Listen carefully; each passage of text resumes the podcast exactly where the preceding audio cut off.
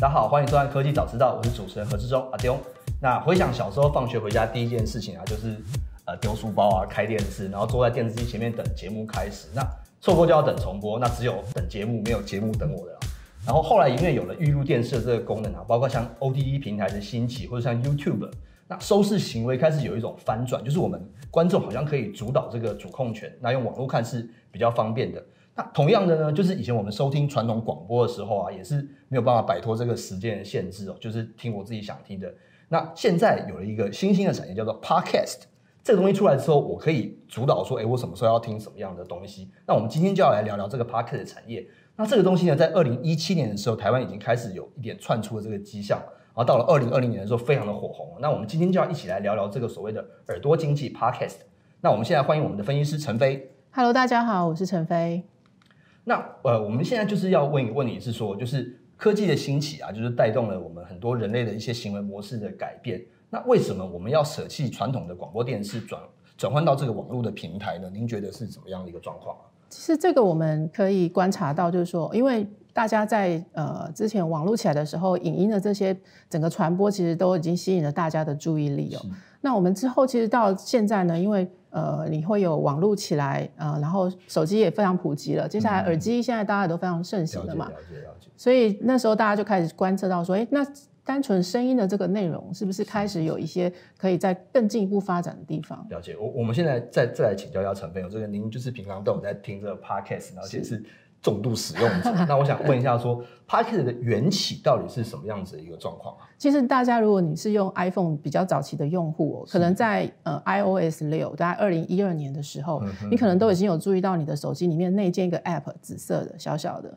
那个时候就已经有内建在 iPhone 里对。面。其实 Podcast 它是两个字的组成，Pod 就是之前 iPad，就是我们以前、iPod 嗯。对，我们就把它下载到那个 iPad 的装置上面听一些 MP3 的音乐嘛。那 Cast 就是 Broadcast，就是广播，嗯所以它合起来其实就是一个线下，就是可以下载到你的装置里面去离线听的这个广播的节目了。解，这是一个新的组合字，就以前以前没有那个。对对对它是一个组合字那为什么 podcast 这些内容这么的吸引人呢？因为它其实好像有很多很多种不同的各种五花八门的内容啊，其实它节节目长度也还不短呢，是，就是可能要半个小时到一个小时。您您您认为是什么样子的情况让大家这么爱听？就是这个流行的 podcast？它其实最早让大家又注意到这个 app 里面的内容，是在二零一四年的时候，在美国地区有一档广播剧，它是一个悬疑剧，就是它的内容是一个悬疑剧。那它其实是一个广播剧呢，广播剧你知道它透过声音的方式会去传达这个剧情。然后那个剧情的张力嘛，而且又是悬疑的，它是一个呃一集一集不断的延伸下去，对然后是是是，所以它就会让大家来为了想要听到剧情的发展，所以就会去听这个节目。它它不是一次去放出所有的节目内容，它是一每隔一段时间放一档出来。所以大家就会被养成的说，哎、你我好想知道剧情是什么。哦，就变成一个就是广播连续剧对对对所以那个时候开始就蛮多人就去，就是美国有蛮多人去听，透过这个方式去听这个节目。嗯哼哼，那在等节目的空档的时候呢，因为播出的时候他可能已经养成了这个收听的习惯，他就去找找看有没有其他的节目可以听。哦，这时候内容比较多的就可能是新闻、了解新闻资讯，或者是说语言学习。那大家就很习惯用这个方式去听这个 p o c k e t 这个平台上面的其他的内容。了解，等于是呃这个呃算是一个连续剧的一个带动，我们现在就开始关注了说，诶有没有更多就是稀奇古怪的内容可以让我们选择这样子。是那我我我想要问一下，这个这个传播技术就是其实让我们就是有更多的这个主导权嘛，我们可以去选择。那我们会在什么样的一个情境之下来选择就是听 podcast 的？其实到我们这个阶段，嗯其实大家都知道，现在是科技发展要进入到下一个阶段，可能人工智慧啊、五 G 起来的时候，其实它的那些不管是资讯的破碎性，或者是使用时间的这个破碎性，其实都很容易就会让大家就说，哎，我这个空档要做什么？哦，比如说你在 通勤的时候，你没办法一直看着手机，你没办法一直看着书，你就觉得哎耳朵是空着的，那我就在耳朵塞个耳机，我就可以去听听看内容，听听看今天的新闻啊，或者是听听看别人在聊什么内容啊。所以这个 podcast 这个内容就会这些平这些这些内容或者这个平台就会让大家开始就要注意到，哎，我可以在上面发展。不管是内容，或者是说其他的这些讯息，那听众也就越来越多了，这样子。那因为我我们现在就是面对一个就是情况，就是说，因为现在这个时代，您刚刚有提到嘛，是五 G 啊、AI 啊、大数据啊，就是我们平常日常生活当中会接受到 太多的讯息，我们可能又要划手机，又要干嘛？那您您认为就是 Podcast 呃某种程度来说，是不是又支援了说我们现代人就是可能要多工，就是是做很同时做很多事情的这样子的一个生活方式？嗯。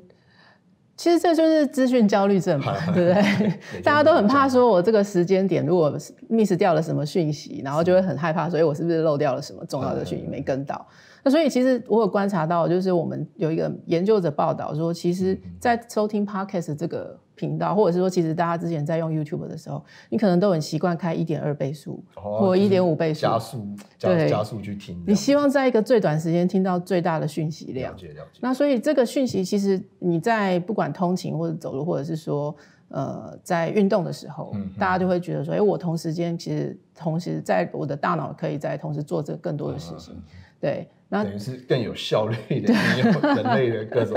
这各种感知去接收讯息就，对，是是。所以大家都会说，其实 Pocket 是一个呃耳朵的专注力的训练。了解了解。那我我们看到这个之前有一个报道，就是统计说，就是呃 Pocket 主要使用的情境啊，就是可能家里面占了可能六成啊，那可能通勤可能也有两成多的这个这个这个比重哦。那也有十六趴人就是在工作之后来听我想问一下，说这个周边有没有一些呃？什么产业啊，或者硬体设备，是因为 Podcast 或者是被 Podcast 所推动的呢？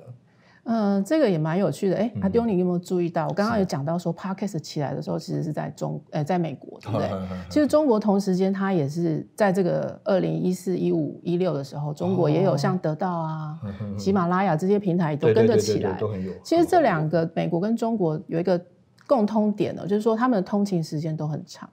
就大家平均要上班的时间，可能都要花一个小时，超过超过对。那这时候他的这个空档的时间，可能整个社会环境上也会让他们想说，透过这个时间来听今天的讯息。所以这个过程里面，当然会带动的就是第一个，如果是听众的话，耳机一定要越买越好。耳机一定要越买越好，这难怪某水果公司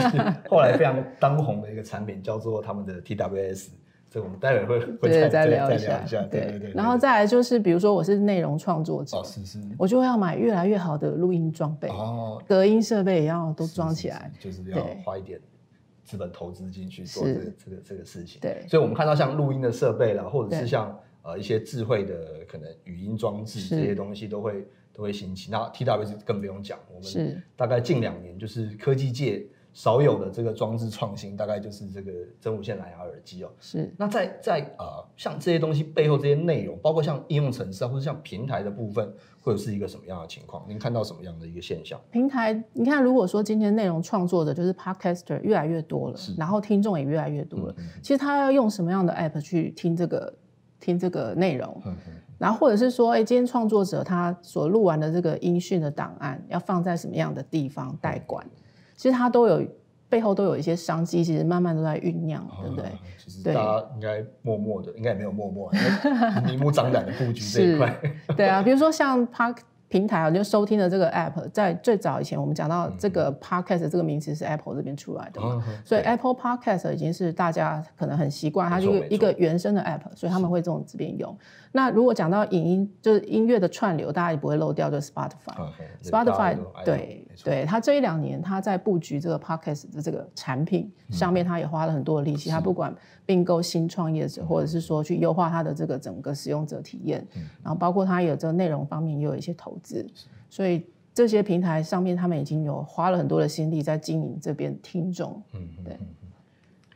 我我我们现在看到就是呃，其实 Podcast 某种程度来说已经就是去渐渐弥补一些呃传统的一些呃广播的一些不足哦。那我们现在看到很多很有趣的现象是说，因为呃最近 YouTube 很很。很多有很多小朋友都立志要当 YouTuber 嘛，就是 YouTube 现在也很红。那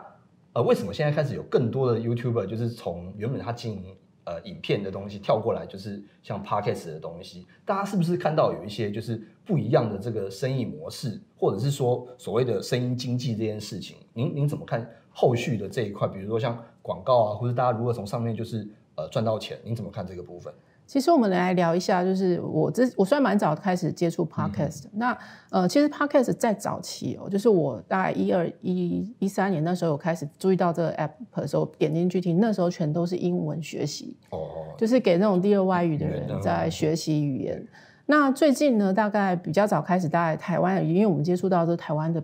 产业嘛。大概在一七年的时候呢，去看可能台湾的排名前十名，可能都还是语言学习。不过到今年，你又去看前十名，其实已经有很丰富的内容了。第一个会有新闻媒体，目前主流的新闻媒体他们都有自己的 podcast channel 了。就是新闻媒体，包括像如果像美国像《纽约时报》，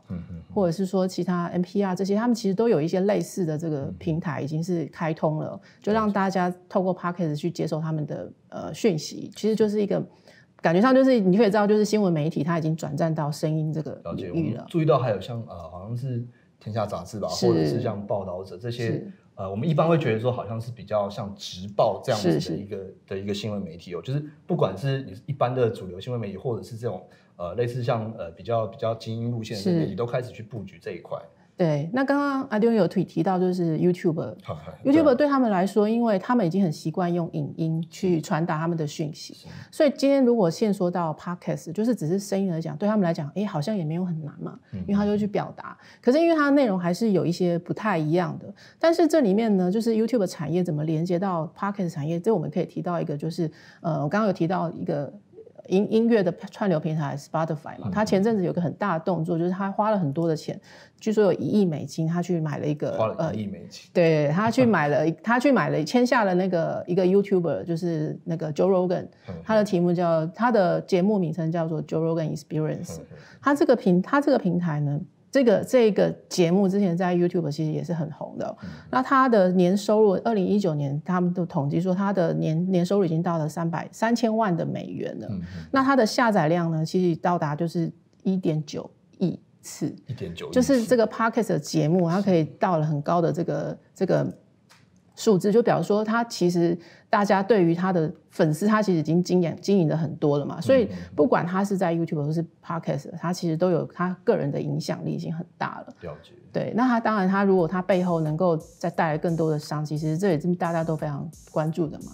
那他加入了 Spotify 之后，Spotify 本身就已经是一个正在成长的一个平台了，一个产品。所以他加入之后，会不会为 Spotify 带来更多的这些影响？其实也是大家后面都会在观察嘛？了解。